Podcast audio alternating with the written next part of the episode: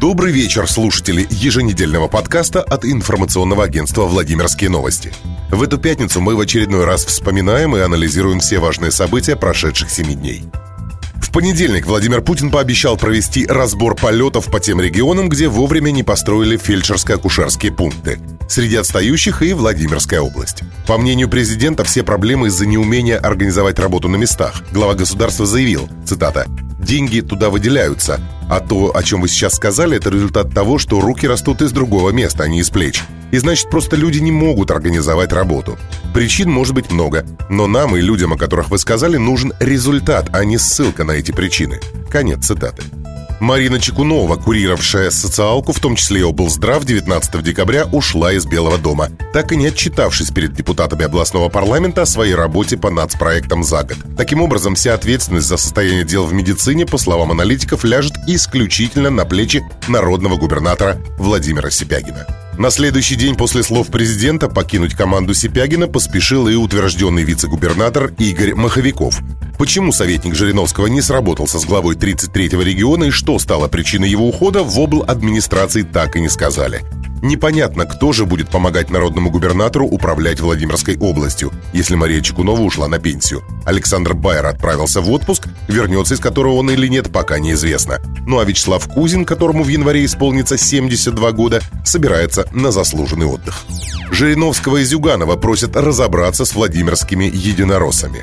Лидеры фракций КПРФ и ЛДПР в Заксобрании 33-го региона обратились к корифеям политики за содействием. Максим Шевченко и Сергей Корнишов недовольны тем, что депутаты от ядра заочно проголосовали за продление срока рассмотрения кандидатур для согласования на должности заместителя губернатора с 30 дней до 3 месяцев. Шевченко и Корнишов просят, чтобы Зюганов и Жириновский рассказали о проблеме депутатам Госдумы и генеральному прокурору. Во Владимирской области назначили нового начальника почты. Ранее Евгений Манов занимал пост заместителя директора по операционной деятельности. До начала карьеры в УФПС Владимирской области он занимал должность заместителя начальника филиала одного из банков.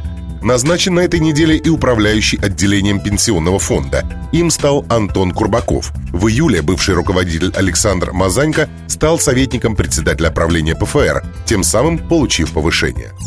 В 33-м регионе утверждена территориальная схема обращения с отходами и выбран региональный оператор по зоне номер 2. Только начнется ли мусорная реформа на территории области с 1 января, сказать точно не может никто. Курирующий ЖКХ заместитель губернатора Александр Байер в отпуске. Во Владимирской области поезд насмерть сбил 73-летнего пенсионера. Дедушка переходил железнодорожные пути и не заметил приближающийся состав. Житель Мелинок жестоко расправился с бывшей супругой. В подъезде жилого дома он нанес ей ножевые ранения, от которых потерпевшая скончалась до приезда скорой помощи. Их двое маленьких детей остались без матери. Вооруженный ножом мужчина скрылся. Спустя сутки его нашли в заброшенном доме в одной из деревень. В воскресенье в регион придет похолодание. Ожидается понижение температуры воздуха до отрицательных значений. Возможен гололед.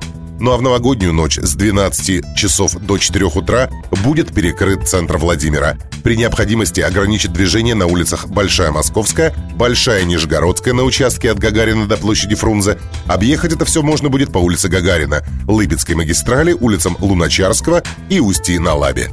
Редакция Владимирских новостей поздравляет вас с наступающим Новым годом. Желаем процветания, благополучия, удачи и только хороших новостей. Оставайтесь с нами, потому что VladimirNews.ru – это всегда свежая и актуальная картина дня.